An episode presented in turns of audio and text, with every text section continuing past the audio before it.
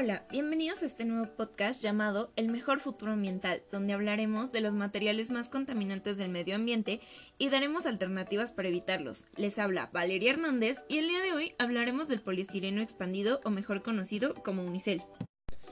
Todos conocemos e incluso hemos usado el unicel, pero ¿te has preguntado cuál es el impacto que la producción y consumo de unicel causan?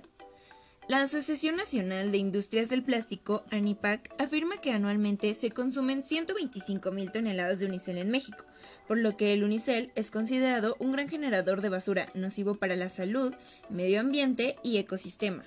A continuación, te mencionaré las principales causas que hacen al unicel un material nocivo, mismas causas por las que debemos detener la producción, comercialización y consumo del unicel.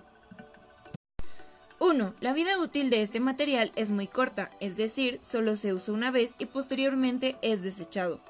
2. Los gases químicos utilizados en su producción destruyen la capa de ozono. 3. Cuando este material llega como basura a los océanos, las especies marinas lo confunden con alimentos y mueren al ingerirlo. 4. El unicel no es biodegradable y tarda entre 100 y 800 años para desintegrarse. Debido a estas causas, el 1 de enero del 2021, la Ley de Residuos Sólidos de la Ciudad de México implementó la prohibición de comercializar, distribuir o producir productos de unicel. Y ahora, ¿dónde vamos a servir la comida en las fiestas o los días que no queramos lavar trastes? Pues no se preocupen que hoy en día existe una alternativa para sustituir el poliestireno expandido pues se presentó una gama de productos biodegradables no solo por los materiales que lo conforman o por los diferentes tratamientos que se le aplican para transformarlos en otros productos, sino también por su menor consumo de energía en su producción, ya que estos productos son creados a partir de bagazo de trigo, PLA, ácido poliláctico, el cual se extrae del almidón del maíz, fécula de maíz, bagazo de caña o papel, y todos estos productos son mucho más amigables con el medio ambiente y nos proporcionan las mismas ventajas que el unicel. Así que ya lo saben amigos, adiós al unicel.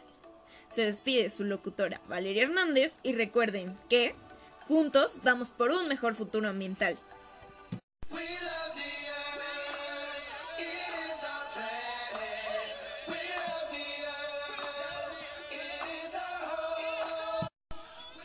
Créditos, voz, Valeria Hernández. Producción, Valeria Hernández. Música, Air de Lil Dicky.